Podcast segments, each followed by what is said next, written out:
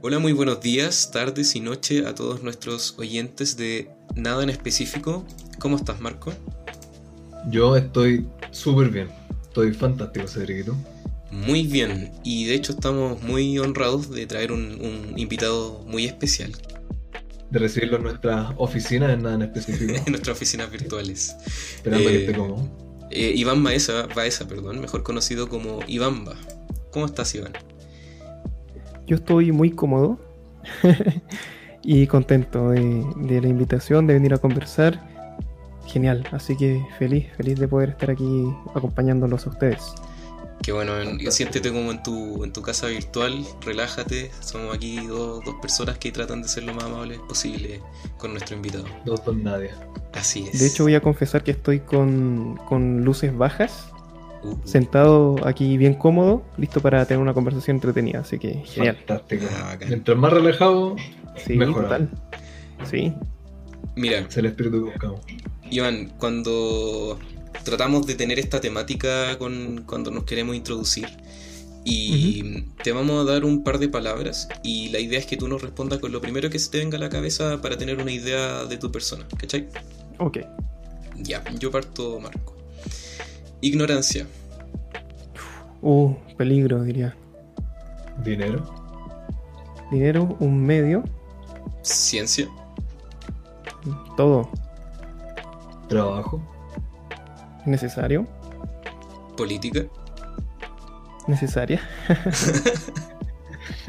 naturaleza, belleza diría. y arte. Mm, arte, expresión. Hmm, interesante, ¿eh? Me gustaron bastante las respuestas, que te diga. Sí, ¿eh? Fue muy espontáneo, de hecho no sí. pretendo pensarlo mucho. Mira, eh, Ivamba es un creador de contenido en YouTube, pero queremos escuchar de tus palabras quién eres y a qué te dedicas. Así que puedes ser tan amable de introducirte a todos los que nos escuchan en el programa. Sí, por supuesto. Eh, bueno, de formación soy periodista y también soy publicista. Y el- bueno, al terminar mis estudios de comunicaciones, que es lo que a mí más me gusta, las comunicaciones me apasionan mucho, eh, tomé la decisión de únicamente cubrir ciencia. Eh, en algunos momentos cubrí otras cosas, sobre todo cuando estaba iniciando, cuando estuve haciendo mi práctica, cuando estuve en algunos trabajos también pero eventualmente me decidí por cubrir únicamente ciencia, que es lo que más me gusta, que es lo que pienso que, que va a cambiar el mundo, que ya lo está cambiando de hecho, que ya lo cambió, y que mm, pienso que es lo más apasionante de todo, por lo tanto me he dedicado a eso y me quiero seguir dedicando a eso por el resto de, de mi carrera, a la divulgación de la ciencia. Yo he visto tus videos hace años ya, cuando tenía el pelo largo y hacías reviews de, de juegos. Ah, ya, Eh, eso hace mucho tiempo. Sí, sí, sí. Sí, de hecho he estado en, tu, en tus lives, pero hay gente que no te conoce como, como Marco. Como Eh, yo. Yo recién vengo enterando ahora. Recién hoy día le he hecho un vistazo al canal. Súper. Quedé muy gratamente sorprendido. Se lo encontré absolutamente fantástico y me gustó caleta. Ah, genial, buenísimo, es la idea, es la idea que, que la gente como Marco que se va sumando, que, que le gusta el contenido, son bienvenidos a quedarse. Eh, yo creo que nos mueve lo mismo, ¿no? Que finalmente es, es la pasión por el conocimiento, eh, aprender juntos, yo creo que esa es la gran gracia de la divulgación, eh, Comunicar las cosas. comunicar las cosas, claro, y divulgar en cada plataforma que, que sea posible y contarle a toda la gente que la ciencia es entretenida, que, y que es lo mejor, o sea, uno lo pasa genial aprendiendo tantas cosas y conociendo tanta gente en el camino, como estamos ahora nosotros tres conversando, gracias a que tenemos un gusto en común, ¿no? Sí, sí, Claro. de hecho, de eso queríamos preguntarte que, qué es lo que te define como creador de contenido, cuál es la invitación para los que no te conocen, para que obviamente entren a tu canal, qué, qué es lo que tú propones en específico. Yo creo que propongo un espacio donde llevamos obviamente materia científica, pero al mismo tiempo de gran discusión. Eh, obviamente subo videos que llevan una edición donde no hay tanta participación, a pesar de que siempre estoy leyendo los comentarios que dejan, pero al mismo tiempo dos veces a la semana hago interacciones en vivo de una hora y media, o sea, en total a la semana estoy tres horas en vivo y eso me gusta mucho porque podemos discutir con las personas, de repente hay gente que tiene diferentes visiones de diferentes cosas y, y lo, lo que es sorprendente de la ciencia, a pesar de que es como, no sé, como la verdad más objetiva que podemos alcanzar, es que tiene mucha discusión. Yo creo que con esto que estamos viviendo hoy, de la pandemia sobre todo, hay cosas que tienen tremenda discusión, o sea que la, misma comunidad científica no se pone de acuerdo. Y, me parece que eso es positivo, me parece que el, espacio para discutir, para conversar, para deliberar en la ciencia es una de las cosas más entretenidas que hay. No sé si es que hay muchos sitios para explotar eso. a mí me gustaría proponer eso principalmente. Claro, claro. Ahora, eso es bien importante, que no hay muchos creadores de contenido que se enfoquen a eso. De hecho, eh, mm. lo, más, lo más común es de distracción y de hecho nosotros queríamos eh, crear una instancia que fuese como más de relajación y de distracción, porque sobre todo en esta situación como tú mencionas. Eh, sí, sí. Pero sí queríamos dedicar este, este episodio para que nos contara sobre ti, ¿cachai? De, que nos den una probada de ciencia para, probar un aprender nosotros y también las personas que escuchen, las personas que estén interesadas y que a la vez se puedan interesar más en otras cosas. Sí, totalmente. Eh, o sea, la invitación yo creo que siempre, siempre está hecha para toda la gente. Eh, no sé, en el canal, la, gente que se suscribe, por ejemplo, eh, Nicole, que es una suscriptora de hace un tiempo, ella es estudiante de medicina, y de hecho la invitamos a la transmisión con nosotros, activó su cámara, estuvimos conversando, fue genial. Y también hay gente que no sabe absolutamente nada de ciencia, y eso yo lo encuentro genial, porque es cuando uno tiene más espacio para aprender. Claro. Y, y, realmente les interesa el tema, les apasiona, y de repente me escriben, oye, yo, mi trabajo, por ejemplo, lo que yo hago, mira, una, una chica, de hecho, que aprovecho a mandarle un saludo, que es, eh, de nombre Yadira, que de hecho ella es parte de, las de las personas que colaboran financieramente con el canal, ella me dijo directamente, yo no tengo, no, no trabajo en nada que tenga que ver con ciencia, yo veo números, bueno, la matemática también es una ciencia, pero ella lo ve desde otra perspectiva, más contabilidad, y sin embargo me apasiona mucho cómo, cómo, hemos tratado los temas en el canal, siempre está presente, participa, colabora. Y, eso es, fantástico, es genial de que pueda haber gente que ya sea que estudie la ciencia o que no la estudie y no sabe nada, pero que tenemos eso en común, que es el gusto por aprender. Si al final es eso, ¿no? Claro, claro, y ahora que... que demuestre cada persona.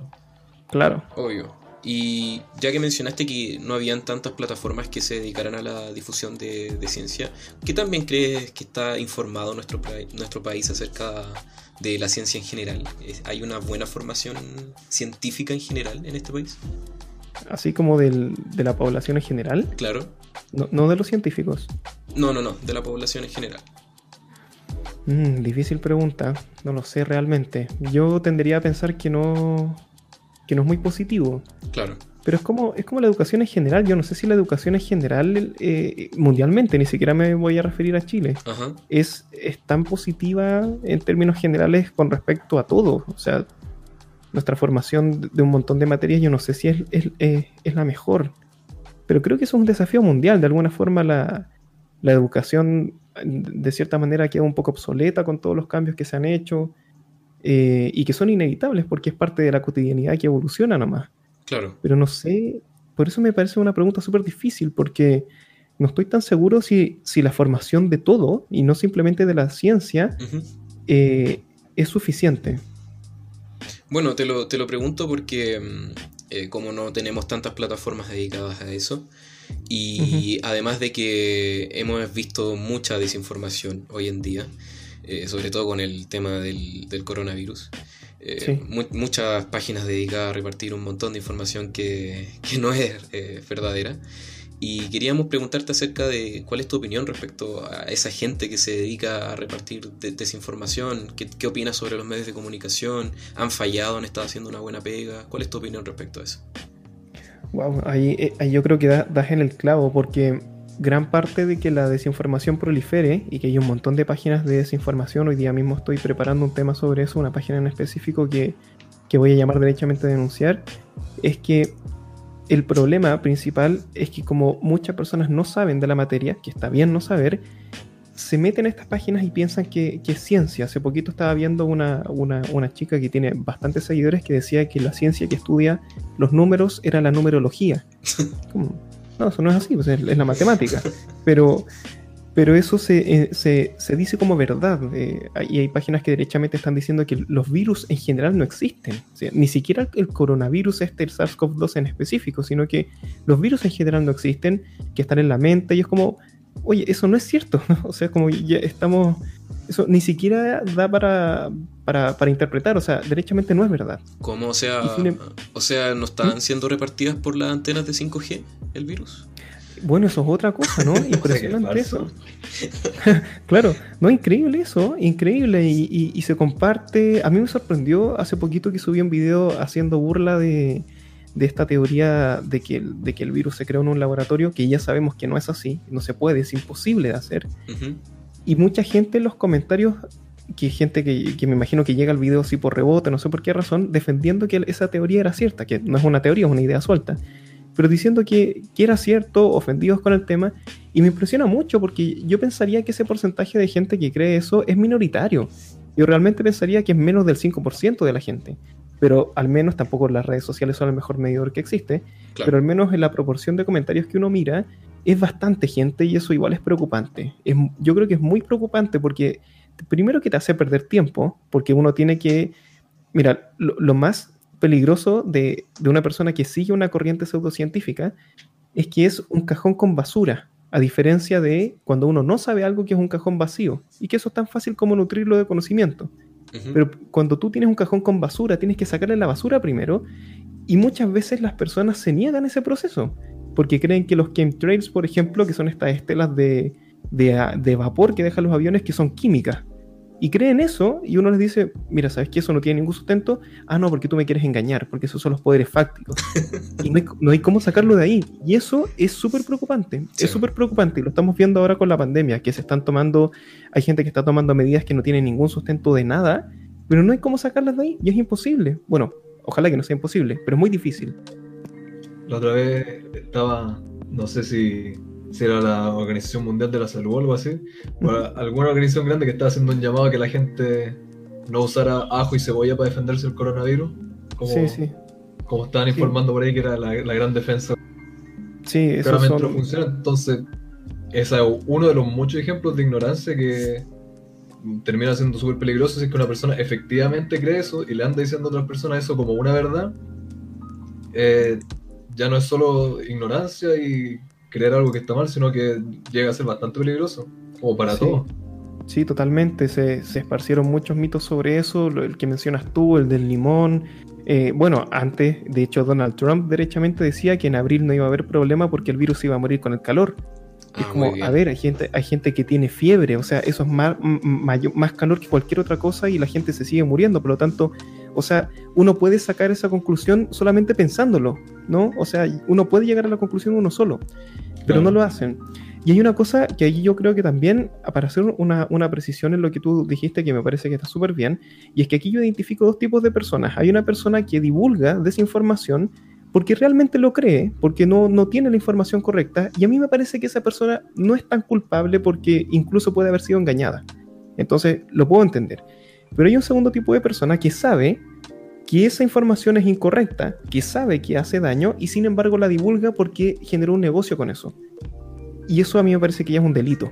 Yo creo derechamente que debería estar penado. No sé si ustedes están de acuerdo con eso. Sí, completamente. Estoy absolutamente de acuerdo. Y todas estas páginas de clickbait y que se nutren de eso, que es todo su sustento económico, es subir noticias totalmente falsas o cualquier cosa que se les venga a la cabeza para que la gente haga clic y que tampoco es algo nuevo de ahora de Facebook. O sea, antes habían diarios que se trataban solo de eso. Sí. Que eran portadas simplemente decir cualquier cuestión falsa, cualquier lecera y desinformar a las personas. De hecho, eso, mismo de la antena 5G. De hecho, el, el, capítulo anterior, creo, estuvimos hablando de eso con Marco, que creemos que en el fondo es más apaciguante el creer de que hay un, poder oculto entre las sombras que maneja todo y, quizás eh, es menos caótico pensar simplificar las cosas. Eh, no sé, pues de que el virus se transmite por la antena 5G, de que con, no sé, lavándote la, la, garganta con sal te va a curar y todo el tema, porque en el fondo es más apaciguante, uno, uno no tiene tanto miedo de la cruda realidad que en el fondo es algo que es muy peligroso. A mí me llama mucho la atención eso porque creer en la teoría conspirativa por lo general es mucho más complicado que creer la versión que sabemos bastante que es cierta. Claro. Por ejemplo, el tema de que un virus haya mutado, haya saltado a una especie intermedia y después haya pasado a un ser humano, es súper plausible. De hecho, pasa siempre. El MERS, por ejemplo, nació en los, en los camellos. el VIH nace como VIS en los simios. Eso lo hemos visto que ocurre siempre. O sea, no es nada nuevo. Pero sí que sería nuevo que hubiese un laboratorio en la sombra, que de hecho está financiado por Bill Gates. no sé si han escuchado eso. Es, es una locura. Y que además es mejor que cualquier otro laboratorio en el planeta que puede crear un virus que nosotros no tenemos idea cómo se hace. Pero ellos ¿Y para qué? Claro, y además no tiene ningún sentido ni económico de, ningún tipo. O sea, la, la, forma más ineficaz de matar gente sería con un virus, porque es súper complicado.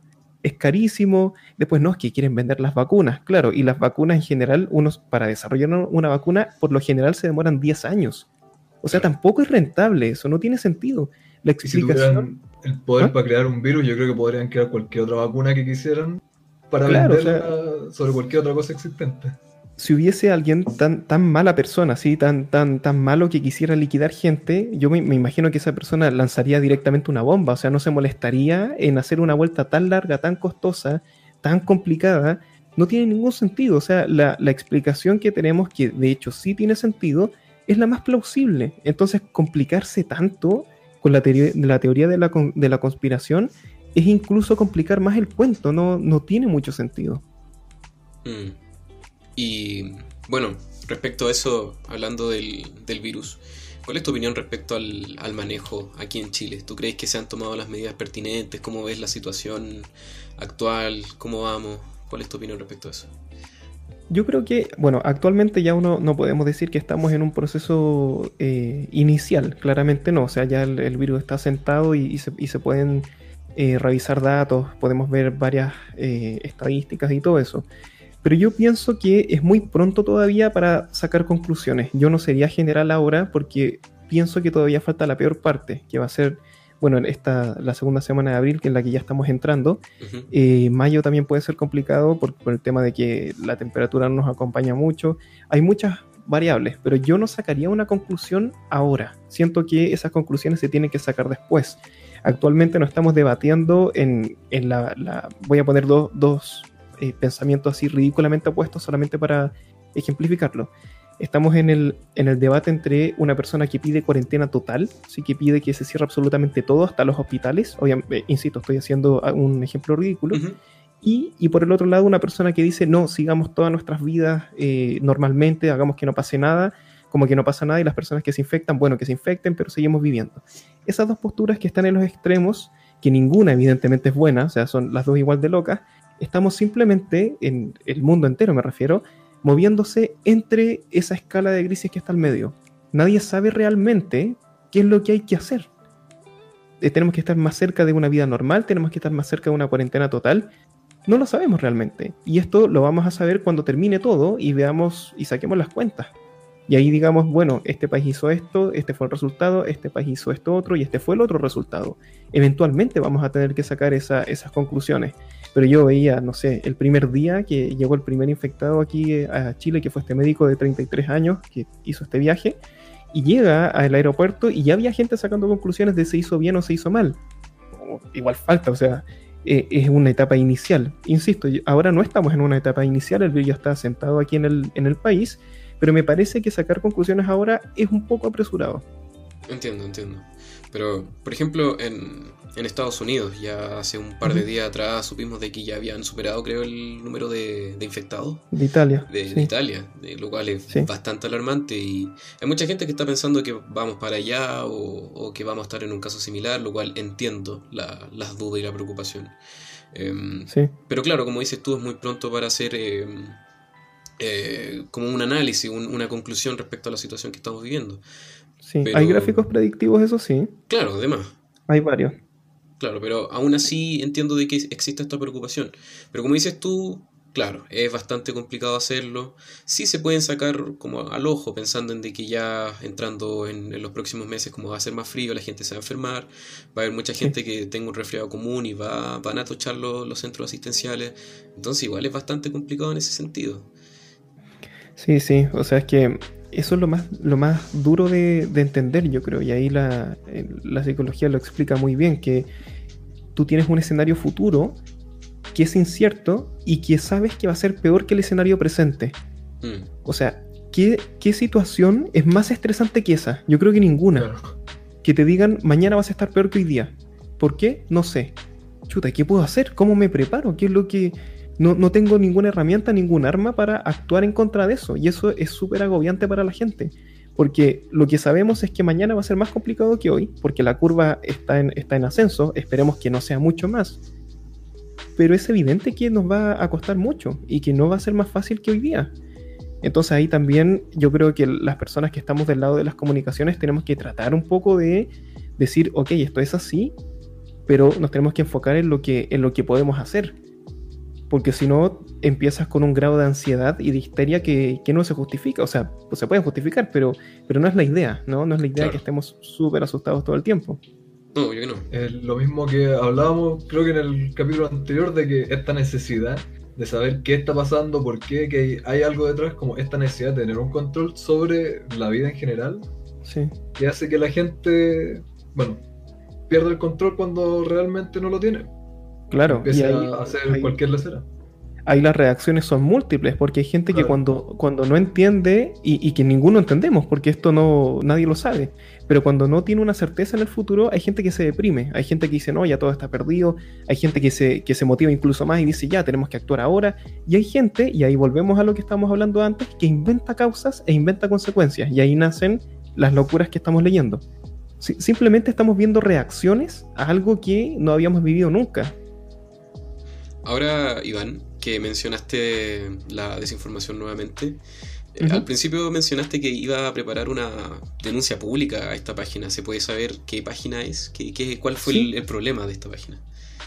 Bueno, esa, esa página eh, a mí me, la compartieron. Se llama Fractal de Luz. Está en Instagram y está en Twitter también. Ya por el nombre de mi Para que la sigan. un gran indicio. claro. Eh, una página confiable. Y bueno, este sitio, eh, a mí me compartieron la, la página el, casi que el, cuando empezaron los primeros casos de, del SARS-CoV-2. Y esta página, bueno, está con lo típico de que no existe, de que lo... bueno, es que ahí se contradicen también, porque a veces dicen que no existe y a veces dicen que existen, pero lo inventaron. Bueno, ahí hay, que inventar una, una, teoría que, que, sea consecuente, porque si, si lo inventaron, entonces sí existe. Pero entonces, ¿qué es lo que ocurre? Que uno puede y de hecho, a mí, yo les voy a confesar una cosa, a mí la teoría de la conspiración me parece súper entretenida, porque tiene un relato entretenido, está bien armado, tiene una consecuencia, o sea, es una historia entretenida. Pero es peligrosa, sobre todo cuando páginas como esta, que yo creo que, que, es por esto que es denunciable, te llaman como conclusión de toda la teoría a tomar ciertas acciones, en este caso no vacunarse. Ellos derechamente están diciendo cuando salga la vacuna, que el mejor pronóstico que tenemos es para septiembre, yo creo que no va a ser así, ojalá que me equivoque, creo que es muy pronto, pero dicen que cuando salga la vacuna no hay que vacunarse, no hay que hacerlo porque las vacunas son de control mental. y como, eso es súper irresponsable de hacer, o sea, yo creo que en una sociedad futura eso va a estar penado, pero totalmente. Debería de ser estar penado. sí, totalmente, totalmente que debería estar penado, es una irresponsabilidad gigante. Bueno, yo lo he conversado muchas veces con, con mi polola respecto a ese tema. Por ejemplo, no sé, pues ya han habido muchos casos de, de pastores que utilizan a la gente eh, para, para, su propio beneficio. Y ahí va la, la, dinámica, ¿quién es más culpable? ¿La persona que se deja engañar o el que está engañando? En el fondo está siempre ese gris que uno siempre puede apuntar con la mano quién es el culpable. En el fondo es todo un, un ciclo vicioso. Pero claro, a mis ojos es más culpable la, persona que se está aprovechando de ese conocimiento para con las personas que obviamente no manejan la información por, sí, estoy de acuerdo, Estoy de acuerdo con eso. Sí, yo también creo que es, más culpable el, que engaña. El que se deja engañar igual puede tener un grado de culpa, sobre todo cuando se le está mostrando la, información real y él lo niega. Ahí, bueno, pueden haber varias razones, porque quizás se crió toda la vida en una mentira y le cuesta mucho salir de eso. Claro. Eh, me imagino que pueden haber razones. Pero sí, el que engaña y sobre todo que saca beneficio de eso, porque el engañado usualmente no saca un beneficio monetario, o sea, él sigue haciendo su vida eh, engañado y toma malas decisiones eventualmente que lo pueden perjudicar, pero no, no tiene un beneficio directo. El, el, que engaña sí, porque él puede vender charlas como el doctor Clorito que vino aquí a Chile, el, un hotel que le prestó las instalaciones, y, y él cobra, o sea, no es como que venga por la buena onda, no viene gratis. Sí, el doctor Clorito. le, dice el doctor Clorito. Es un nombre como simpático, pero se le dice doctor Clorito porque él vende una mezcla que es el MMS que tiene cloro para que la gente se lo tome. Pero, ¿por qué? ¿Cuál es el...? él, bueno, según él, cura el autismo, cura el cáncer. Con cloro. sí, exacto, sí, es así. Eh, de hecho, varias personas nos organizamos. Yo les mando un saludo también a las personas del hotel que habían puesto el, el, eh, eh, que habían facilitado el espacio y se logró que la, la Ceremi de Salud fuese a fiscalizar esa charla ah, que iba a ser en el hotel. Y cuando fueron, ellos no, no dieron la charla. O sea, algo estás ocultando, porque si uno va a dar una charla que sabe que tiene sustento, bueno, que vaya cualquier persona, o sea, yo puedo dar la charla en cualquier parte. Pero si es que uno está vendiendo cloro en un formato bebestible, bueno, me imagino que ahí no la van a querer dar. Y no la dieron. Mm. No, no tenía idea de este personaje. No, pero es impresionante. Impresionante, la gente va, la gente paga y va. Sí, bueno, mucha plata. Sí. sí, sí, viene a ganar plata a Chile y después se devuelve a Brasil. Bueno, también hay personajes como Doctor Denzil y un montón de otros que se aprovechan de, de, lo mismo que estábamos hablando, de la ignorancia y la falta de conocimiento. Que claro, como tú dices, el, el que está engañando siempre va a tener un provecho, ya sea con platas por charlas, por medicamentos falsos, cloro, que yo no tenía idea de eso. No, eh, claro. no, No, tampoco. Ahora, bueno, la idea en el fondo es como, canales como tú que se dedican a, difundir eh, estos conocimientos, la gente esté un poco más consciente y, logre evadir estos personajes. Sí, totalmente. yo creo que la, pasión por el conocimiento tiene que ser también enérgica en contra de los charlatanes. Claro. Porque aquí hay, hay, varias, hay, bueno, no son varias, son derechamente dos posturas, y que incluso están con, yo tengo varios amigos que son científicos y discutimos harto de esto, porque hay algunos que me dicen que solamente hay que ignorarlo. Pero yo no estoy de acuerdo con eso. Yo no creo eso. Y yo creo que hay que hacer todo lo contrario, hay que exponerlos. Porque ellos se aprovechan de que no son tan conocidos, que son conocidos en algunos nichos, y de ahí sacan plata a la gente. Ellos ah, logran que uno de alguna forma se suscriba a ellos y que haga un pago siempre. Entonces ellos mientras más piolita pasan, mucho mejor. Lo que nosotros tenemos que hacer, las personas que estamos del, lado de la ciencia y del conocimiento verdadero, es exponerlos todo lo que se pueda para que en algún momento tenga una consecuencia eso que están haciendo. Pero ignorarlos y decir, no, nosotros a la ciencia y ellos a lo suyo, no, no, no puede ser. Uno no puede permitir que una persona invite a otro a no vacunar a su hijo, por ejemplo. Claro. Eso no está bien. Simplemente uno, es como, por ejemplo, si nosotros tres vamos caminando por la calle y yo veo a un padre que le está pegando puños en la cara a su hijo, yo estoy seguro que los tres vamos a tratar de evitar eso. No vacunar a un hijo es peor que eso. Mm. Uno no puede dejarlo. Además de que pone en riesgo al resto de las personas, eh, casi que le está asegurando la muerte a ese hijo. Si es que no tiene una, protección adecuada, eventualmente se puede enfermar y se puede morir. O sea, incluso es, peor que agarrarlo a puñete. Por lo tanto, eso no se puede, no se puede permitir y ahí tenemos que ser enérgicos y estar seguros de eso. Claro, claro. Y es una forma de abuso también, pues. Sí, totalmente, porque el, niño se le está negando la salud y nadie le preguntó. O sea, incluso si es que alguien no quisiese vacunarse a sí mismo, bueno, lo podemos discutir. Yo igualmente no estoy de acuerdo porque hay un tema de responsabilidad social y de, inmunidad de rebaño y todas esas cosas. Pero ok, lo podemos discutir. Pero si uno le niega la salud a otra persona, no, o sea, eso es, es no nomás. No, no hay marco de discusión. Mm, mm. Yo quería hacer una, una pregunta de esto mismo que estamos hablando de, de las personas que van compartiendo esa información, de estas personas que acuden al, doctor Clorito. Y, y, pucha, siempre van a estar estos grupos, ya sean en Facebook, doctor Clorito, etcétera, que se aprovechen de la ignorancia. Eh, pero eso también es porque se les da pie a que puedan hacer esto, porque la mayoría de las personas sacan su información de, no sé, Facebook que van bajando y le dicen, oigan, eh, las antenas 5G son las que están causando esto. Miren este gráfico en donde, eh, no sé, pues, se ven los brotes de coronavirus y las antenas 5G que obviamente no tienen nada que ver con la densidad de población. Y las personas ven eso y dicen, oh, sí, es, verdad, y lo comparten. Y eso fue todo el, proceso de, no sé, investigación detrás de eso. Y pasan nomás y así rápido propagan esa información. Tú, eh, por tu trabajo y todo lo que haces, ¿qué sugeriría para una persona normal, así como un cualquiera, eh, como de fuente? ¿Qué hacer? ¿Dónde buscar? Porque claro, sabemos que no hay que creerle a esas páginas que andan compartiendo cualquier lecera, pero cómo darse cuenta cuáles están compartiendo cualquier estupidez, cómo buscar lugares donde efectivamente sí dan buena información, cuáles son buenas fuentes y cómo realmente, porque eso es lo difícil, porque llegar y decir, no, sabéis que estáis hablando por estupidez, no te que compartir eso, es más fácil que decir, no, mira, aquí tenés que informarte de esto, tenés que buscar esta y otra, otra fuente, y esto es así porque lo dice tal persona. Claro. A mí me parece es una pregunta súper buena y creo que hay dos maneras de hacerlo. La primera es entender dónde está el interés de la persona que uno le está contando algo. Eso es lo primero.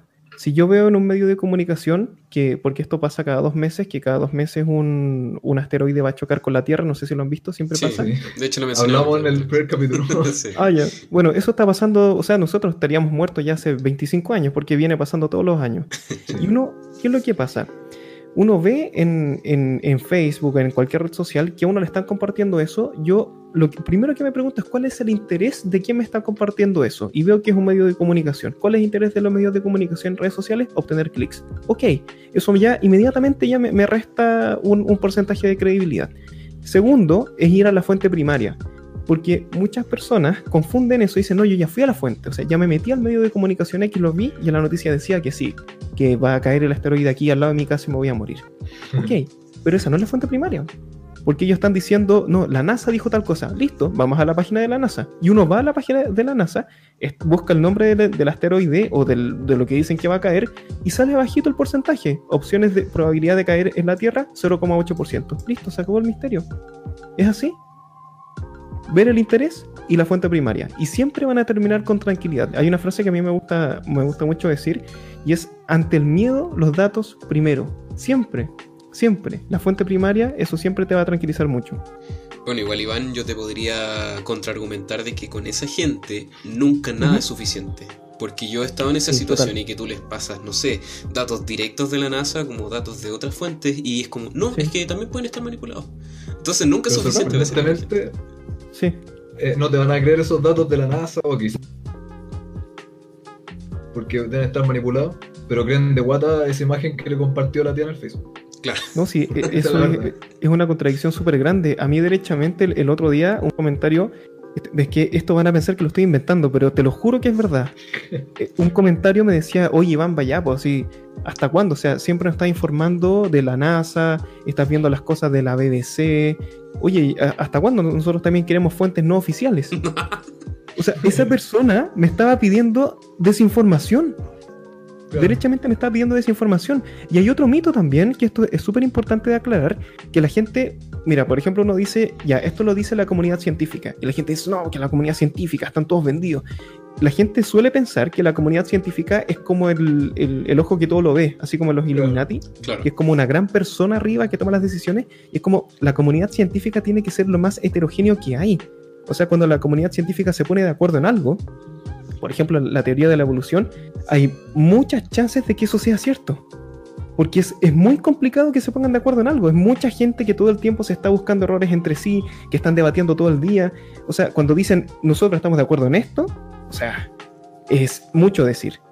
La, la, comunidad científica no es el, el, gran ojo que todo lo ve, sino que es un montón de gente deliberando todo el día que toman decisiones, bueno, más que toman decisiones, que deliberan sobre cosas. Porque, porque la ciencia al final del día no es no es normativa, no te dice qué hacer, sino que es descriptiva, te describe la realidad y la naturaleza y el mundo. Claro. Y eventualmente uno, to uno, tomará una decisión.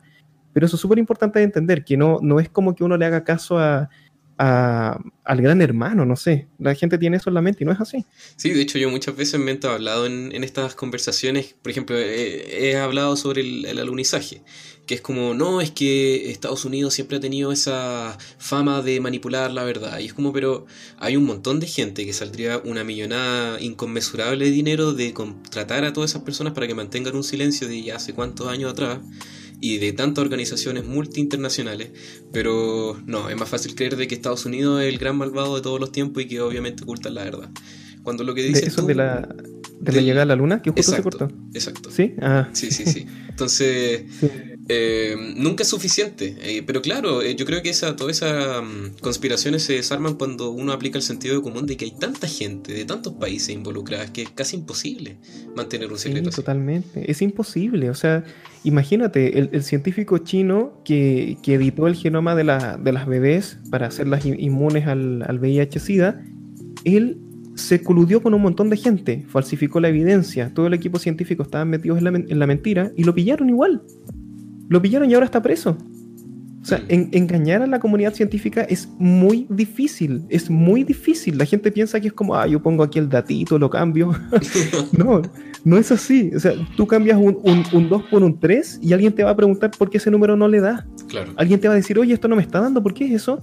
Ah, no, y ahí tiene que entrar a mentir y, finalmente lo pillaron y ahora está en la cárcel. Eso no se puede hacer, no es, no es tan fácil.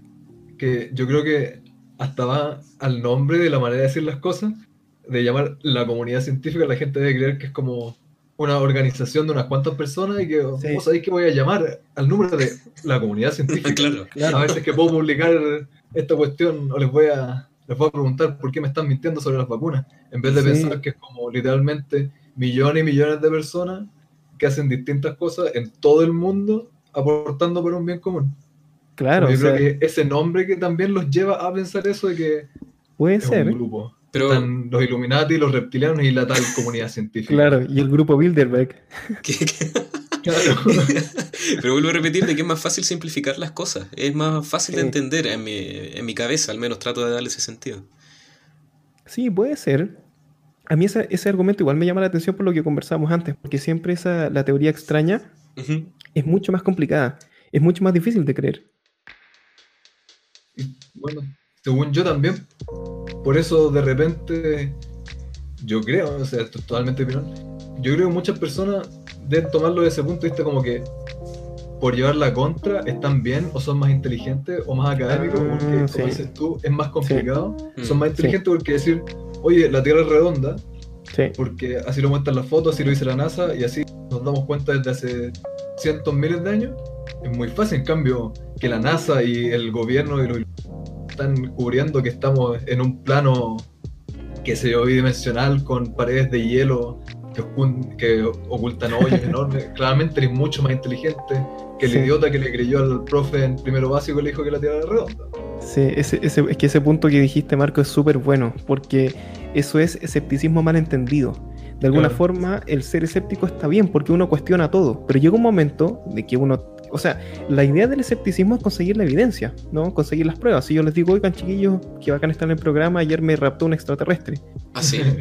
ya, pero ¿cómo? O sea, cuéntalo, demuéstralo. Claro, y empieza tu, tu, lado escéptico de hacer las preguntas porque eso suena muy increíble para creerlo. Pero si yo eventualmente doy las pruebas, te muestro el video, te muestro lo, lo que le pasó a mi cuerpo y, y, te doy la evidencia y ya no, no queda otra, bueno, habrá que aceptarlo. Esa es la gracia de ser escéptico. Pero el escepticismo mal entendido es que te muestran la evidencia, te muestran las pruebas, te muestran los datos y uno, ah, no, están comprados. No, pues. O sea, claro, o sea, llega un momento en el que uno tiene que reconocer el tema y tiene que decir, sí, tienes razón pero se, como que se pasan, es como, eh, no, yo no voy a creer nunca. eso tampoco es, tan racional, de hecho es racional creer cuando está la evidencia. Mm. Mm. Bueno, Iván, em, vamos a ir a un corte comercial ahora para después seguir con la conversa. Hasta entonces, chiquillos. Extraterrestres drogadictos, fantasmas gamers, compilaciones del gobierno y Lucho Jara Abnormal Hunt, una serie web chilena independiente clase Z de parodia paranormal. Todos los capítulos disponibles en el canal de YouTube de Star Raider. Descubre la verdad. ¿Eres fan de películas y videojuegos? ¿Buscas un regalo para esa persona especial o una nueva pieza para tu colección? Busca a Helen Duran en Instagram como arroba Helen y podrás encontrar figuras totalmente hechas a mano de personajes como Demogorgon de Stranger Things, Jack Skellington de Pesadilla antes de Navidad y facehuggers de la saga Alien. Recuerda, Helen Durán en Instagram como arroba Helen Y volvemos entonces de nuestro larguísimo corte comercial y queremos volver directamente con una pregunta para Iván. Eh, preguntar de, si es que nos pudieras contar qué es lo más increíble que te has encontrado en tu carrera como divulgador científico. Lo más increíble, eh, así en general o, algo en específico. Lo que quieras compartir con la audiencia y creas que les vaya a interesar, les vaya a gustar Wow, qué, qué pregunta. Yo creo que lo más increíble de lejos es encontrar gente interesante. Yo creo que estoy muy agradecido de eso, de que las personas que están en el canal, que comparten la información, que están presentes comentando, que están en los envíos, que me acompañan de alguna manera, a mí me parecen tremendamente interesantes en todo sentido. Eh, tienen temas de conversación, son personas que, que, pueden aportar con algo muy importante. no sé, yo siento realmente una cercanía. Yo creo que seguramente todas las personas que están en comunicaciones dicen lo mismo, pero yo de verdad lo digo, no, no, no sé cómo hacer para que me crean, pero, pero lo, lo digo de corazón. Sí, sí, lo siento cercano. Yo realmente hay veces que, que tengo un día, no sé, como con mucho trabajo, con muchas cosas, y llega la noche, hago la transmisión y siento que eso me, me alegra, que me, que me pone contento, y eso es genial. Yo creo Fantástico. que lo mejor del canal es eso, es la comunidad que además es súper positiva. Eh, yo creo que es el mejor regalo y, y solamente haría- volvería a hacer esto solo por eso, por la gente que está. Bueno, nosotros empezamos este podcast ya hace un par de semanas y de hecho nuestra intención siempre fue tratar de, de darle una instancia de relajación a la gente, de, de tratar de distraerse. Entonces, no sé, hemos grabado 3 de la mañana y nos quedamos hasta las 6 conversando súper relajados, con el, con el regocijo en la guatita de, de quizás alguien por ahí va a entretenerse con el, con el podcast, Aunque ¿cachai? sea una persona. Aunque sea una persona. No, genial. Que que. Es que entendemos mejor. esa sensación. Sí, ustedes están entregando una experiencia y eso es, es buenísimo. Claro. Genial. A mí, a mí me ha encantado estar aquí con ustedes y yo podría estar conversando cinco horas, de verdad, me, lo- me estoy pasando súper bien.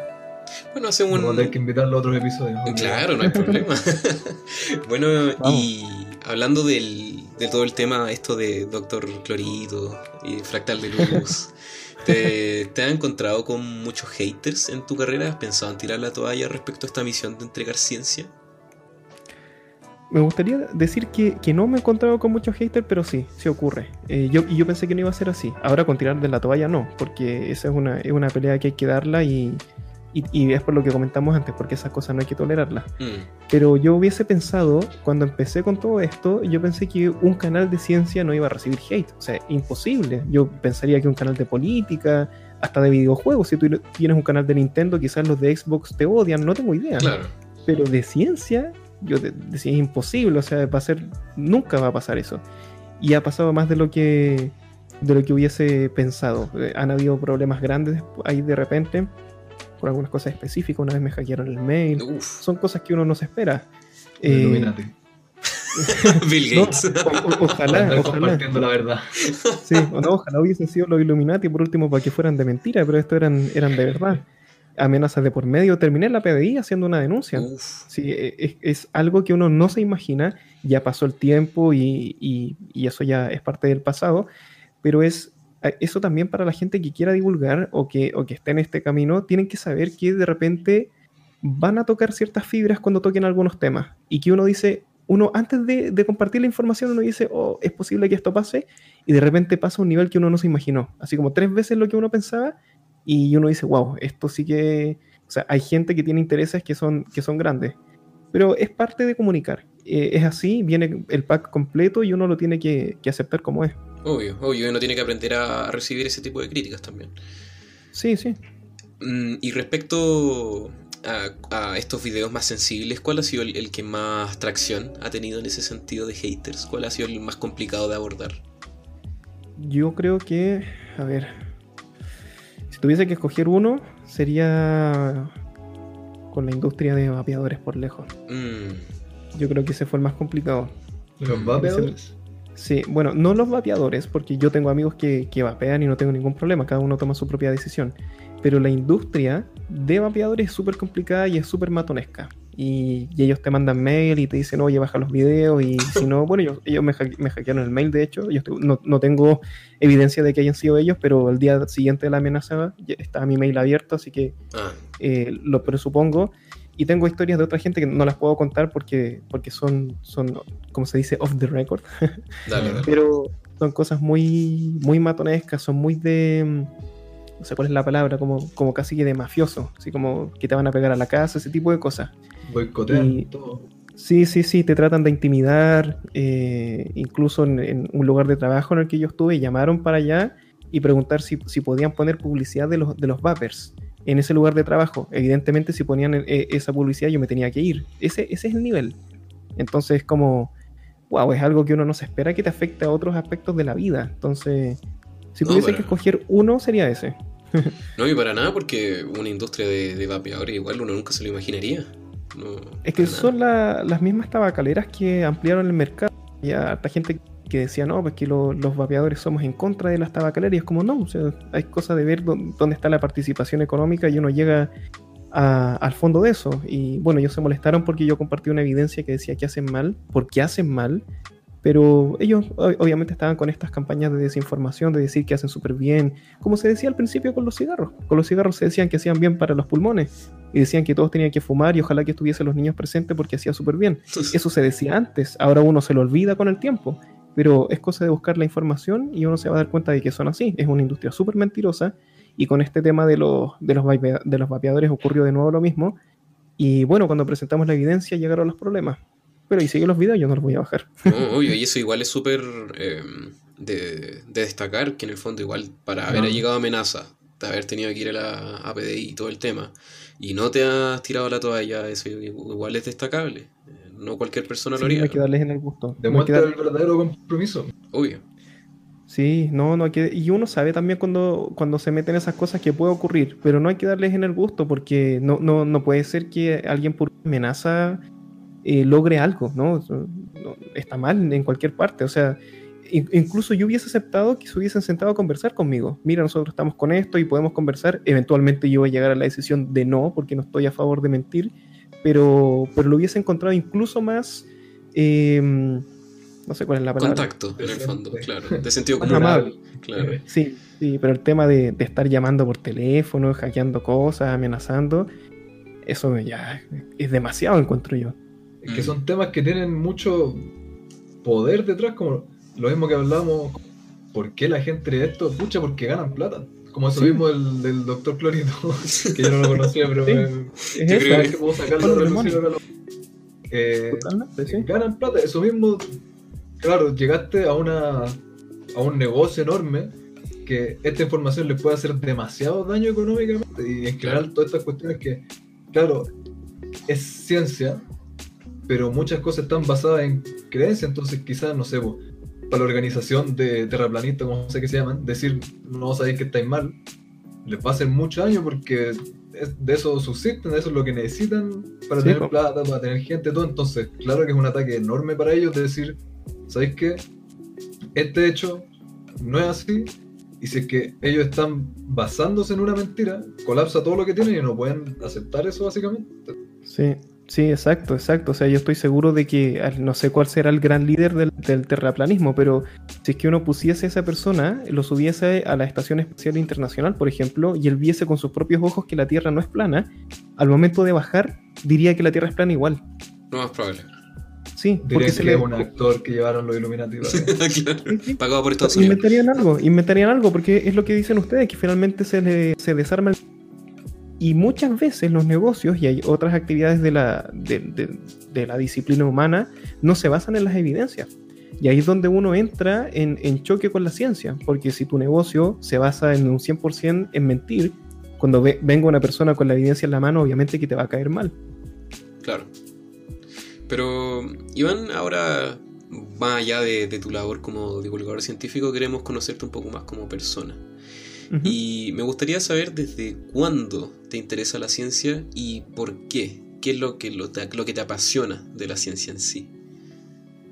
Wow, yo creo que desde, el, desde el colegio que me, interesó la, la, biología, me gustaba mucho. Yo creo que mi sueño frustrado es, es la biología. Eventualmente después escogí las comunicaciones porque me gustan más incluso que la biología.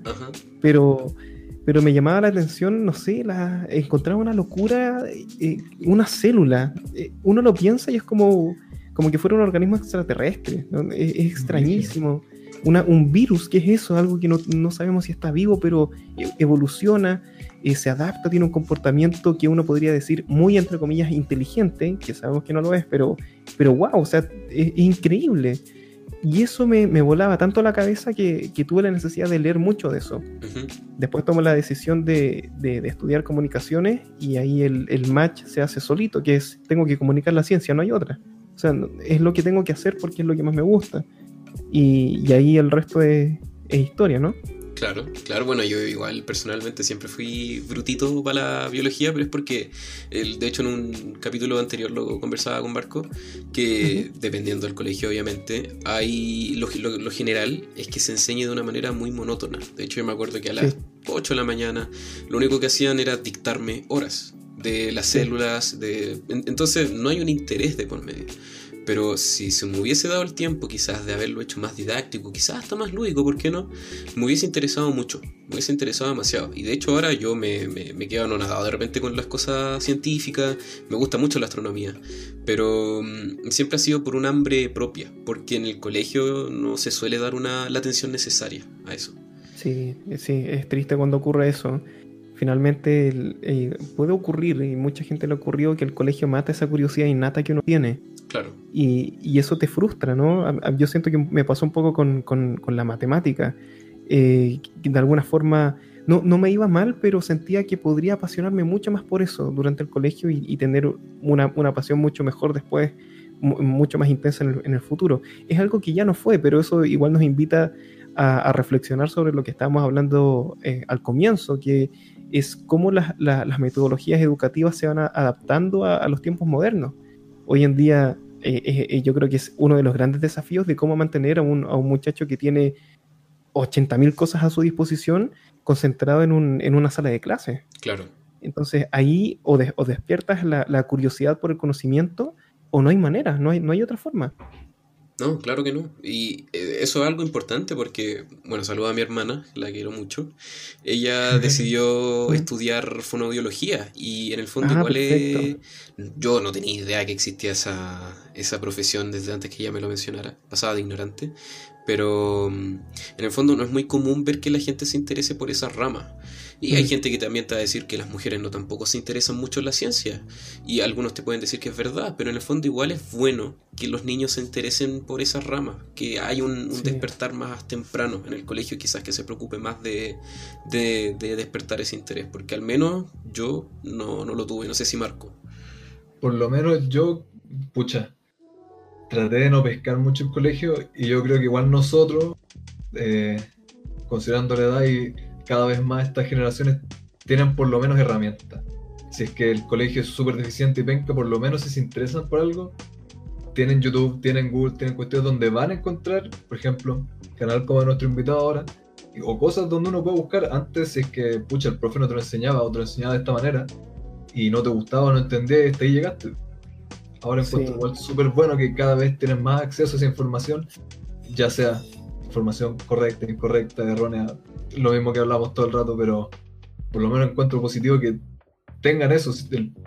Igual lleva a que las personas se pregunten, pucha, estoy, voy a estar dos horas en una clase y quizás no voy a aprender nada, lo puedo aprender en un video de 15 minutos de YouTube. Lleva a que se hagan esa misma pregunta. Sí, sí, eso es cierto, que de alguna forma es mucho más fácil ser autodidacta hoy en día. Y hay algo bien importante también, que yo pienso que uno nace con curiosidad científica. Eso eventualmente uno lo puede perder o no, pero de que nace con eso no hay duda. Uno, uno tiene la necesidad de, preguntar y de entender cómo funcionan los fenómenos en la naturaleza, de cómo funcionan las cosas, de por qué las hormigas caminan en fila, que a uno le llama la atención eso. Sí, eso es verdad. Eso, uno nace con eso, eso es intrínseco. La necesidad de responder las propias preguntas viene con nosotros. Entonces, lo que finalmente lo que hace el divulgador es volver a despertar eso que ya está en ti, ya existe dentro de ti. Bueno, mi... Me gusta esa visión, la encuentro muy, muy bonita y muy real. Eh, yo creo que cualquiera uno llega al mundo, nace sin saber nada. Entonces uno aprende todo desde cero y no tiene por qué detenerse cuando acabó el colegio y después solo aprender de su carrera. Sí, sí, es muy bonita descripción. Eh, yo creo que a cualquiera le podría llamar la atención con eso. Sí, sí. Y Iván, ¿tú cómo eres en la casa? ¿Eres tranquilo, fiestero? ¿Qué, tal, ¿Qué tal es tu vida para ser un divulgador científico, creador de contenido? Yo creo que las dos, eh, los dos adjetivos que dijiste me, me hacen sentir identificado. Tranquilo y fiestero. sí, se puede, ¿eh? se puede. ya, cuéntanos un poquito más, a ver. Sí, yo me considero súper tranquilo. De hecho, eh, o sea, una persona que, ve así como mi vida desde afuera la podría considerar hasta aburrida porque a mí me gusta mucho trabajar. De hecho, me la paso bien trabajando. Mi horario de trabajo es de 9 de la mañana a 10 de la noche todos los días. Y me encanta. Me encanta estar leyendo papers, documentos, noticias, convirtiéndolas en guiones, quizás videos, editando, sacando fotos.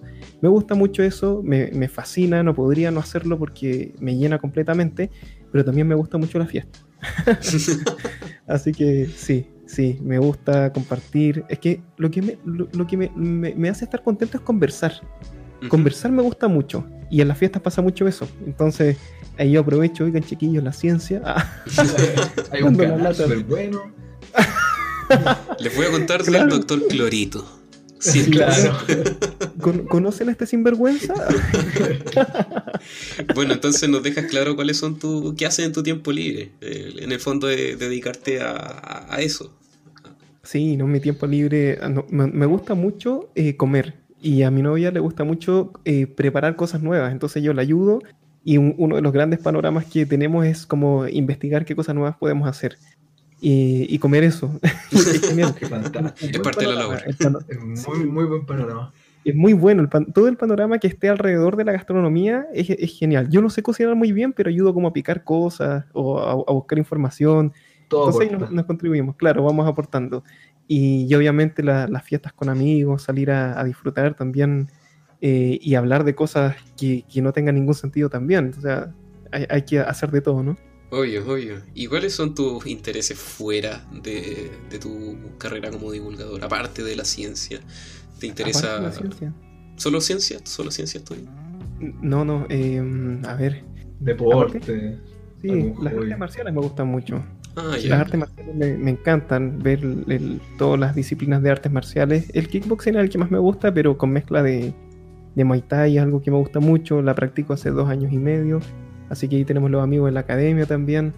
Ahora obviamente como estamos con el tema de la cuarentena no se puede asistir, pero las hacemos vía online y, conversamos ahí con los chicos. Eh, no, eso, eso me gusta mucho, aprender de los movimientos, entender por qué un peleador pelea así y otro pelea de otra forma, estudiarlo, eso también me, me gusta mucho, eh, descubrir cuál es tu estilo, cuál es el estilo de la otra persona con la que estás peleando y cómo sería más inteligente ganarle.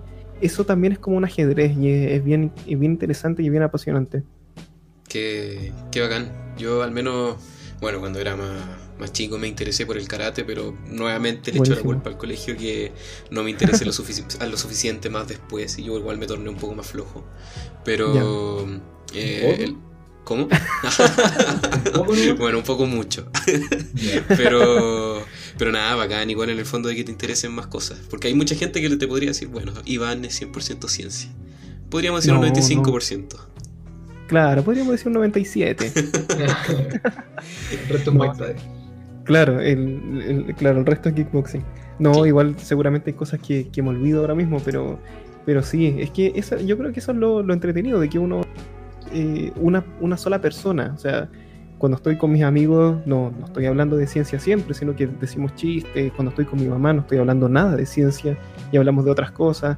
Uno, uno va cambiando, ¿no? De acuerdo a los contextos, de acuerdo a las necesidades que va teniendo y, eso también te convierte en una persona como, no sé, no sé cuál es la palabra, multifacética puede ser. Claro. Pero es la, magia de conocer gente y e, eso es súper atractivo. una pregunta que me gusta mucho hacer a la gente que conozco es qué les gusta. Uno nunca pregunta eso, es como, oye, tu nombre y qué estudiáis. Eh, esas son, preguntas aburridas, encuentro. Pero ¿qué te gusta?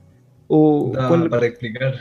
Sí, sí, es súper amplio y te permite hablar de ti, ¿no? Hablar de qué cosas te apasionan. Y ahora obviamente yo he hablado un poco más porque ustedes me están haciendo esta entrevista, pero por lo general a mí me gusta mucho más escuchar que hablar. Y ah, eso es apasionante, uno aprende mucho. Bueno, sí, es verdad, y uno tiende a hacer las preguntas típicas, que en el fondo, claro, como dice Marco, las otras te permiten explayarte, te permiten decir más de ti.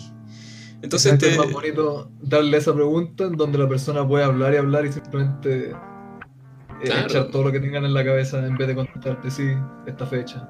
Aquí claro. o por ejemplo, yo, les pregunto a ustedes ahora, ¿cuál, cuál es su mayor sueño? Alcanzar 15 visitas en nuestro podcast. Llegar a los 15 no, yo ya, eso, eso lo van a lograr. Tranquilo. Estar tranquilo. Tranquilo por la vida, tener una casita bonita, decente. Yo creo que, no sé, para mí la existencia más ideal sería tener así como una parcelita chica y poder hacer cuestiones de, no sé, platitos de grasa. Ni siquiera para ah, venderlo, mira. lo que Mira, es una respuesta súper original. Estar tranquilo, levantarme en la mañana así, jugar con mi perro en el patio y después hacer, no sé, platos, ollas, cualquier lectura con greda y para mí eso es un día encuentro súper entretenido y terapia para el alma. Qué buena. Qué bueno, es que, es que Marco, bueno, explícale bien a, a Iván porque tú te has dedicado esta última semana a trabajar con greda, que era una antigua tradición china, si no me recuerdo, no me acuerdo. Bien. Perfecto. Según yo, todos han hecho cuestiones con gracia, como toda civilización. Bueno, aparte el Pero- plato indecente que uno le hace cuando es chico a la mamá, papá. Claro. No, yo, a mí siempre me ha gustado como la greda, la arcilla y todas esas cuestiones, porque soy pésimo para dibujar y para pintar y todo. Pero encuentro entretenido, encuentro que es como, por cursi que suena, es como una conexión mucho más como literalmente con la tierra misma. Mm. Encuentro muy Sí. fantástico poder como expresarse a través de eso. Me gusta hacer unas pelotitas de barro, me gusta hacer animalitos de greda, etc. Eh, me gustaría eventualmente tener uno de estos tornos de alfarero para hacer platos y cuestiones, solo que cuestan como 2 millones. Ah, piola. ¿En serio? ¿Ese es el precio? Sí, yo siempre los veo esos platos que giran y dije, oye, no debe ser, no sé, por unas 300. Y no cuestan como un millón quinientos el más barato. Ya, y eso nunca. Mira, y estamos aprendiendo algo que yo no tenía idea que costaba eso. son carísimos, son demasiado Wow. caros. Esos son como los más piñuflas enviados de China. Los Wow. decentes son así como tres palos para arriba, son carísimos. Qué increíble, ¿eh? mira, no tenía idea.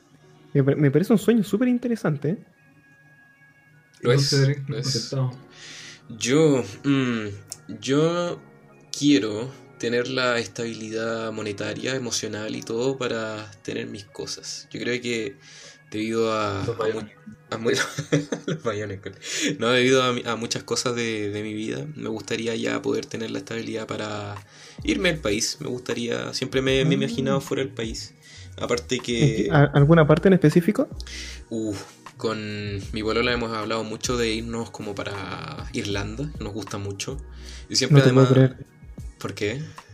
Es que Irlanda está en un ascenso brutal. Sí. Eh, Yo creo que es el mejor país para emigrar. Sí, por eso mismo, por eso mismo, lo, Sí. hemos, lo hemos hablado mucho respecto a eso. Yo creo que es un lugar idóneo para empezar. Sí, Eh, además que Chile ahora está en un proceso bien complicado, no es que uno quiera abandonarlo, pero sí lo veo muy complicado. Entonces, para las cosas que Mm. yo quiero hacer, yo y Marco estudiamos traducción e interpretación, entonces a mí también me encanta mucho el conocer otros lugares, me encanta mucho hablar otros idiomas, entonces siempre he tratado de ver mi vida compat- compatibilizando eso.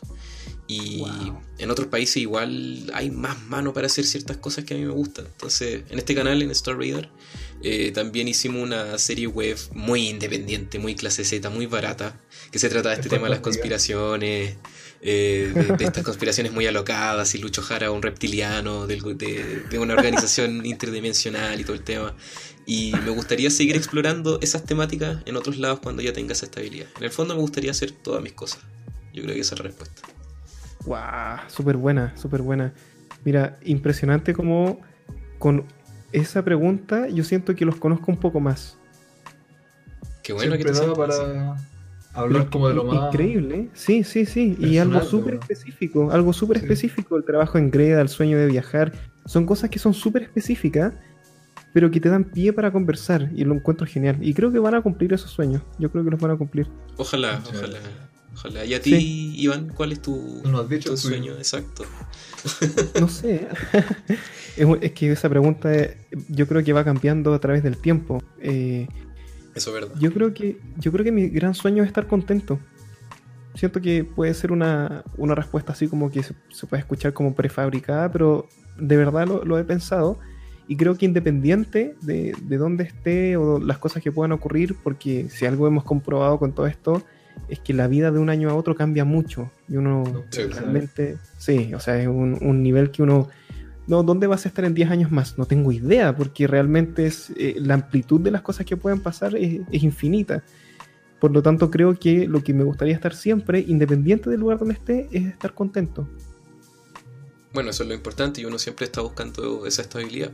Pero en el fondo, Sí. tú estás contento ahora, lo que estás haciendo, dónde estás. ¿Te sientes Sí. contento en este minuto? Sí, me siento contento, me siento, me siento feliz de, de que como esta que estamos teniendo de conversar, si hubiese tomado una decisión distinta, no estaríamos aquí conversando. Y Eso siento que, que esto es un regalo importante, ¿eh? el tener una conversación entretenida, el conocer gente. Sí, yo creo que sí estoy contento. Oye, Iván, y ahora que estamos más en la bola, te quería preguntar si has tenido una experiencia freak, así como muy cuática que nos quieras contar y compartir. Alguna anécdota para el público. Claro. Y nosotros estamos compartiendo también alguna. Sí, sí. O, en general, en general, lo que tú quieras, lo más loco que te ha pasado. Uh, lo más loco. A ver, es que, claro, yo no. Así, experiencia tipo con fantasmas, cosas así, nunca, porque no. Realmente no creo en fantasmas. Oh, no puede ser. Sí, perdón, soy el aguafiesta hoy día. Mira, yo voy a compartir una, pero primero cuéntanos tú, porque yo te voy a desafiar tus creencias con lo que te puedo contar. Uh. ¿Alguna experiencia? A ver, una vez me hackearon el mail, ¿les conté? Sí, pues sí, sí, no. Creo que lo vi en las noticias. Chuta, no sé qué podría decir. Ustedes primero, a ver si se me ocurre algo. Ya, mira, yo voy a partir con la experiencia que puede desafiar todo. No, ojalá por, lo menos eh, quizás planteártelo, pero mira, eh, partiendo de lo más básico, yo cuando chico yo creo que tenía una imaginación hiperactiva. Entonces tuve muchas parálisis de sueño, veía hombres sombra. Y ah, durante mucho tiempo, yo creo que haber tenido unos 6, 9 años más o menos, que estábamos eh, con mi familia en el living, tomando once, almorzando, y donde yo me sentaba, eh, daba hacia el pasillo de la cocina y siempre había un, foso oscuro donde estaba apagada la luz. Y yo, a pesar de la oscuridad, veía siempre una figura que tenía hombros anchos y una cabeza calva. Y siempre esa figura, esa misma figura me seguía en muchos otros lados, no solamente en esa casa, mm. sino que en otras casas también. Y me daba mucho miedo. Y de hecho, años posteriores, mi, mi familia me decía que yo hablaba solo en el balcón, eh, que, yo les decía que había un, caballero que me seguía y todo el cuento.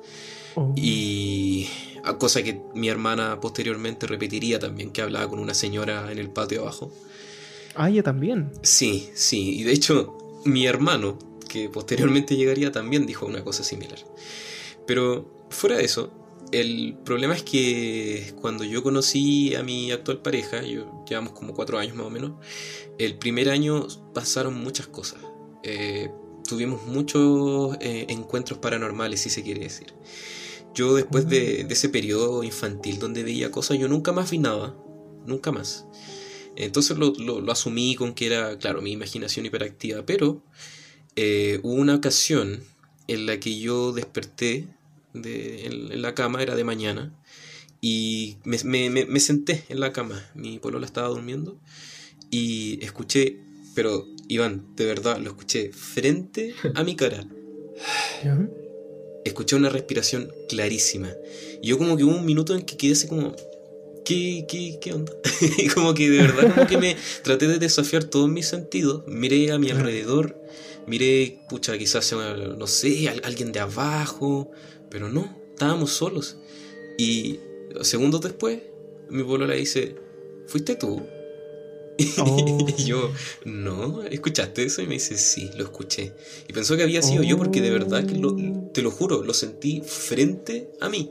yo, pucha, me pasé mil y un explicaciones en mi cabeza, traté de verlo lo más racional posible, dije, chucha, a lo mejor fue un vecino, pero el vecino que está eh, en, no sé, serán unos 10 metros al lado. Entonces, y insisto, fue una respiración que yo sentí, pero literal frente a mi cara. claramente yo me acuerdo hasta el día de hoy. Y es más, de hecho, eh, una semana después, estaba solo en mi casa, estaba en el computador, y escuché esa misma respiración en mi cuello. Cosa que mi polola, creo que al día, me dice que también la sintió cuando estaba en el computador. Entonces, en el fondo fue una cosa que yo sentí clarísimo dos veces. La primera la sentí más claro que nunca. Y... ¿Tú le das algún tipo de explicación a eso? ¿Como que habrá alguien que te está siguiendo de alguna manera? Mira, yo la explicación dentro de ya entrando en el espectro de lo que es ser imaginativo, mi, el tío de mi pareja falleció hace mucho tiempo y teníamos la teoría de que quizás era él como viendo con quién estaba ella. Imaginé que era algo así, la verdad no lo sé si será así, no, hasta el día de hoy no encuentro una explicación lógica para lo que pasó, pero sí puedo dar fe de que así fue y hasta el día de hoy de verdad que es algo que no se me va a olvidar nunca. Y también hay otras cosas que he vivido, no tan cuáticas como esa, pero yo sí creo, yo sí creo que hay algo más allá. Que algo que es una historia potente, ¿eh? Potente eso. Me gustaría que poder darte la sensación que sentí, porque de verdad fue muy cuática. Uh, sí, yo realmente no sé qué haría si me pasara algo así. Yo estoy tan convencido de que, es, de que eso no es real que si me pasara, desafiaría como todo, todas mi, mis creencias. O sea, en el fondo igual puede ser quizás no desafiar completamente todo, porque quizás es algo que no, no se basa en la ciencia per se. O sea, nosotros tratamos de aplicar toda la lógica que conocemos eh, a todo lo que nos rodea. ¿cachai? Obviamente eso es lo que hay que hacer. Pero por ejemplo, O quizá, algo... como algo- decíamos de, de que las teorías conspirativas a veces hasta suelen ser más fáciles. Claro, Claro. quizás llegar y decir, no, es un fantasma, quizás es muy fácil, pues quizás efectivamente si hay una explicación científica y racional para todo esto, y quizás es mucho más rígida. Claro, claro, y por eso yo, a mí me gusta pensar la idea de que hay otras dimensiones, quizás que, no sé, de repente hay un como un contacto entre esas dimensiones, no sé, hay mucha, hay mucho campo Sí. que se puede explorar. Y quizás no se Hay- rige hay- bajo esa ciencia. Hay una frase buena de, que de hecho es de Doctor House, que dice, todo tiene explicación, coma, eventualmente. Claro, Yo me acojo a Claro. eso. claro. Sí. ¿Y tú, Marco, qué, qué experiencia has tenido así como freak? Yo, eh, bueno, como te dije en, en la casa que se me incendió, la que expliqué en el otro capítulo, Oh, eh, pasaban hartas cosas raras y que yo insisto agnósticamente. yo no digo, no, era fantasma. Yo solo digo, pasaban cosas raras. Y me pasaron cosas raras. De que hayan tenido explicación y que haya sido esto, lo otro, pero pasaban. Y le pasaban como a toda la familia. Y desde que nos mudamos de esa casa, nunca a nadie más le pasó nada. Entonces, igual es interesante. Y mucho igual, hartas cuestiones tendría que decir, pero hay que guardarlas para el, para el capítulo de Halloween. Sí, que sí. y pucha, una como más cortita, que nosotros vivíamos en un pasaje que habían dos casas nuevas. Y teníamos un perrito chico en Yorkshire. Y mi papá siempre llegaba tarde, ya de noche. Y uno sabe, como que se acostumbra uno al sonido del motor específico que hace el auto. Sí. Como el sonido que hacen las personas cuando se bajan con las llaves a abrir la puerta, como que uno se aprende todos esos sonidos, pues después de escucharlo todos los días. Y eh, en una escuchamos quizás el portón, escuchamos que viene entrando el auto y ya fue así como, ah, ya está, llegó mi papá. Y como siempre, ri- ritual de todos los días, el perrito este se levantó así, y fue corriendo a recibirlo a la puerta como siempre. Y nada, pues estaba ladrando y llegó mi papá, sacó las llaves, sonó así, y como que abrió la puerta y se quedó callado el perro. Y como que saludaron así, oye, hola. Y nadie contestó. Y fue raro porque todos estamos esperando a que entrara, así como, ya, ¿y qué onda que se demoró? Y fueron a ver y estaba el perro como parado mirando la puerta, así como fijo. Y nada, no había entrado nadie. Y miraron para afuera y no había llegado nadie, no había llegado el auto y nada. Y toda la familia escuchó el auto, las llaves. El, auto, el perro escuchó si se fue corriendo a recibirlo a la puerta. Y nada, mi papá llegó, efectivamente, como, no sé, media hora después, como siempre. Era como que hubiera llegado lagueado el audio, algo así. Y insisto, lo raro es que toda la familia lo escuchó. Lo más raro es que el perro lo escuchó y se fue corriendo a, a revisar. Fue como un desfase en el tiempo. Claro, muy raro. Y eso hoy no sé, son los fantasmas de nuevo, ¿no? Pero raro, pues, muy raro. Como, ¿Por Qué qué, pasaría eso? Sí. ¿Y tú, Iván, no, ya, ya pensaste Alucinación alguna- colectiva, no sé. Sí, de hecho eso existe, ¿eh? La alucinación Sí, pues, colectiva. Sí, sí, sí, sí, sí existe. Es interesante ese fenómeno. Es un tema muy, muy interesante. ese. Sí. Iván, ¿tiene un tema que compartir ya? ¿Así un- ¿Una anécdota Sí. o todavía no, no tiene una? De hecho, me acordé de una historia. Genial. Aquí van a decir, maldito Iván va fake, cree en fantasmas. Maldito Iván va fake, creen fantasmas. Sí, ¿por qué es tan fake? Justo así. El- esto me pasó cuando estaba en el, en el colegio y, y de hecho sigo hablando con, con las personas con las que tengo esta historia.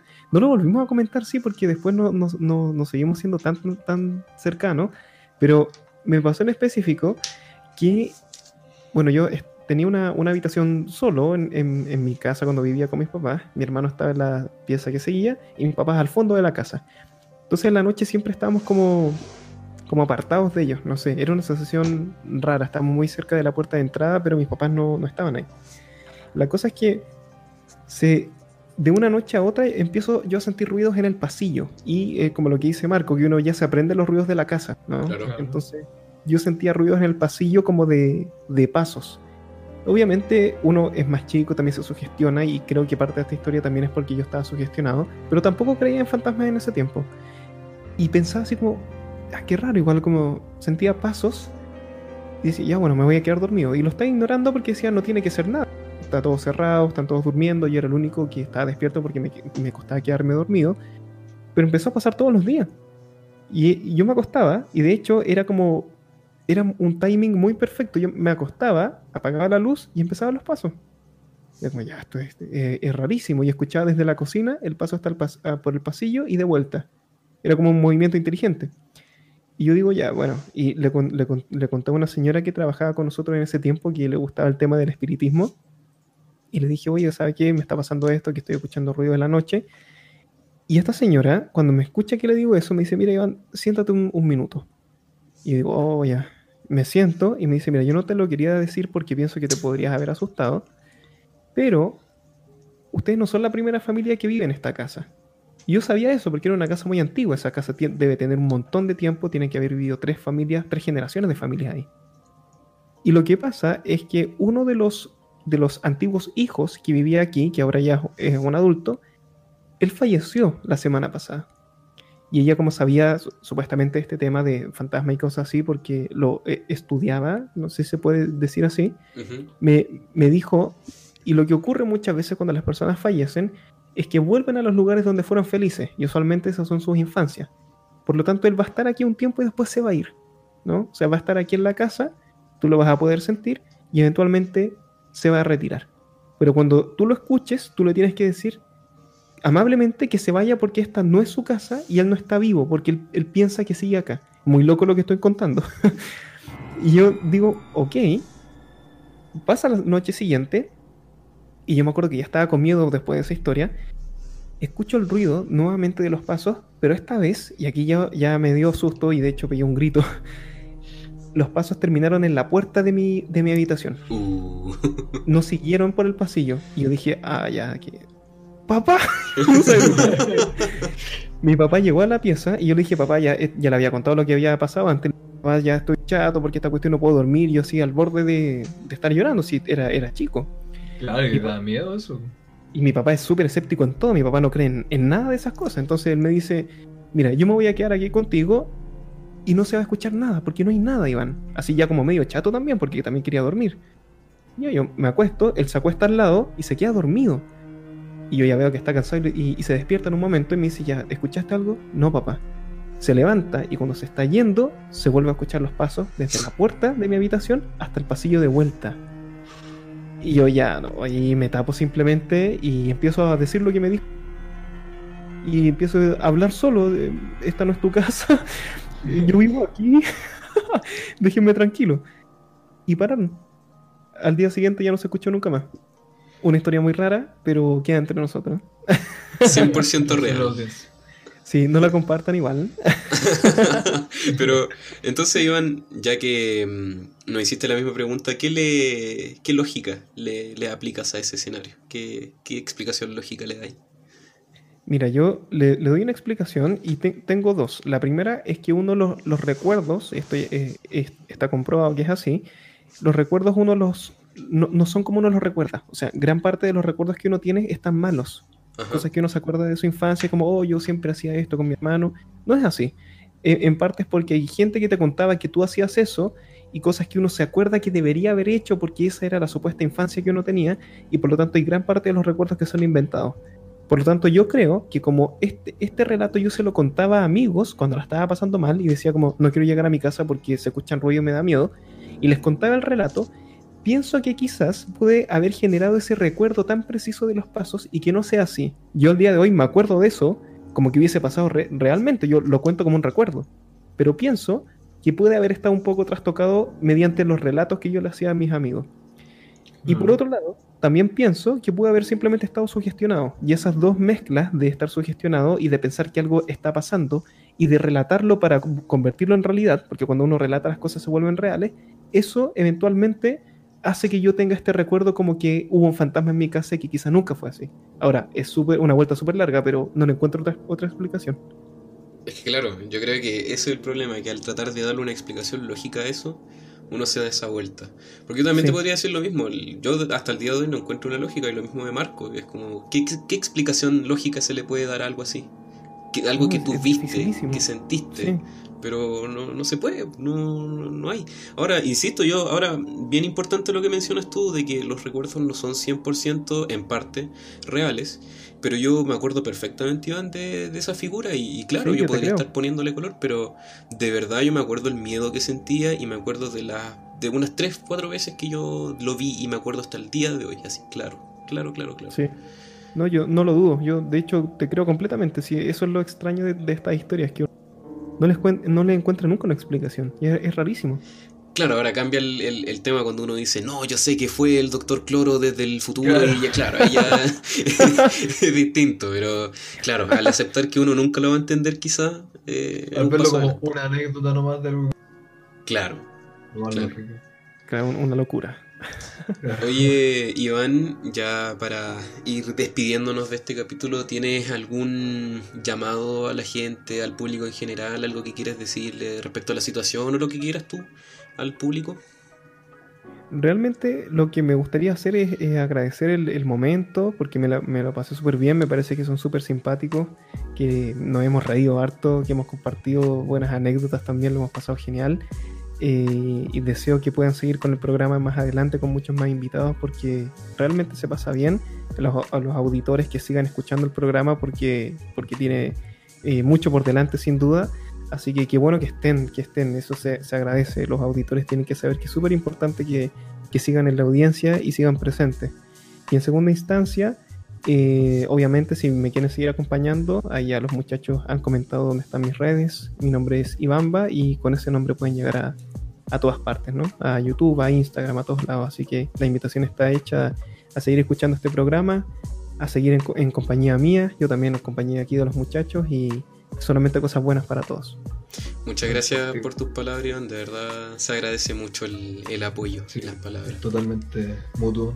Agradecer Sí. que venga a dar tu tiempo a nosotros, a la audiencia, a compartir, a informarnos, a que todos podamos aprender. Es todo muy, algo muy, muy grato. Por lo menos para mí. Gracias. Sí, sí. Gracias, para mí también lo ha sido. para mí, para mí muy, igual. muy bien. Oye, Iván, como ya estamos haciendo costumbre en, en cada final de los episodios, eh, llega un momento de recomendación. Generalmente hacemos algún- alguna recomendación para el público de, de alguna película, serie, música, lo que tú quieras. ¿Tienes algo en Ah, mente por ahí para recomendarle al, al público? Sí, sí. eh, Yo, de hecho, voy a recomendar la serie que estoy viendo ahora. Pero me parece interesante por el tema de que conversamos al principio. y es el- la capacidad de ver dónde está el interés de la gente. Y creo que esta serie lo hace muy bien. eh, que es, eh, no sé si la han visto, de Pe- Pe- Peaky Blinders. Mm, La cacho, pero no la he visto. Nunca la he escuchado yo. Ya, es muy interesante esa serie. eh, no voy a dar ningún spoiler. Pero es de, de un grupo de, de matones que son, son antagonistas, o sea, son como antihéroes, pero que tienen motivaciones. Entonces, realmente los personajes no son ni buenos ni son malos, sino que se mueven por intereses. Y todo el resto de personajes de la serie también es así. Uno no puede decir este es el bueno, este es el malo, sino que tienen intereses. Parecido como a Game of Thrones, que realmente son personas nomás. Y eso es genial, esa serie me tiene bastante atrapado ahora y la recomendaría. La otra que recomendaría también es de Bojack Horseman, muy buena serie. Esa serie sí que es buena, eh, habla sobre los, los trastornos depresivos eh, y un montón de cosas de la mente que, que tienen que ver mucho con la tristeza, pero que si uno la ve muy concentrado, hay muchas cosas interesantes ahí por, por descubrir. Todo ese tema de la psicología a mí me llama la atención, así que si les interesa y quieren ver la serie así, como entendiendo los, los temas mentales que hay detrás de los personajes, creo que la van a poder disfrutar mucho. Buena, buena. Yo nunca me he dado el tiempo de... Cacho las dos, sobre todo Ujú. Bojack, pero nunca me he dado el tiempo ¿No la cancelaron esa? ¿O algo así? Creo que sí. No, no, no, de, de hecho terminó. Ah, ¿Terminó? Perfecto. Sí, sí, ya tiene un, un final. Yo todavía no llego, voy en la cuarta temporada. Bueno, pero los personajes son súper redondos, evolucionan a través del tiempo. Eh, es genial, o sea, de un capítulo a otro cambian sus posiciones, sus opiniones, van aprendiendo y eso es, es buenísimo. Es muy buena serie. Yo he escuchado puras cosas buenas. Sí, sí, se las recomiendo mucho. Y es muy sarcástica. eh, Se hace cargo de un, de un problema muy grande que es la salud mental. Es Bueno, muy buena serie. Ahora es el momento ideal para, para darle una oportunidad. Es Sí, así. totalmente, se la recomiendo. ¿Y tú, Marco? La recomendación semanal. Yo, tú sabes que no soy muy bueno para las películas y las series. Y la otra vez recomendé un tema o un álbum, no sé, de Oingo Boingo. Así que sigo pegado. Hoy voy a hacer lo mismo. Recomiendo Grey Matter de Oingo Boingo. Es un tema muy, muy bueno. Y que incita a las personas a pensar, a creer que no tienen la cabeza vacía, que efectivamente tienen algo adentro y que lo deberían usar. Yo creo que tiene que ver con un poco lo que hablamos hoy día. Sí, Qué buena. bastante, bastante. Yo, ¿En lo, en lo personal, hoy día terminé de ver The Color Out of Space, que es una adaptación moderna del relato, del, del relato corto de H.P. Lovecraft.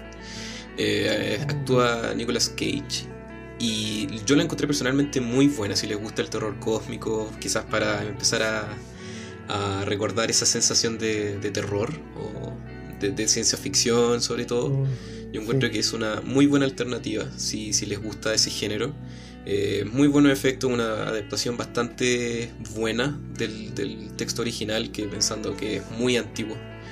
Eh, así que eso, de verdad les recomiendo que vean The Color Out of Space, el color que vino del espacio. La pueden encontrar por ahí, no sé si está en Netflix, pero además que en alguna otra plataforma está por ahí. Así que se las recomiendo chiquillos si les gusta el terror y el terror cósmico sobre todo.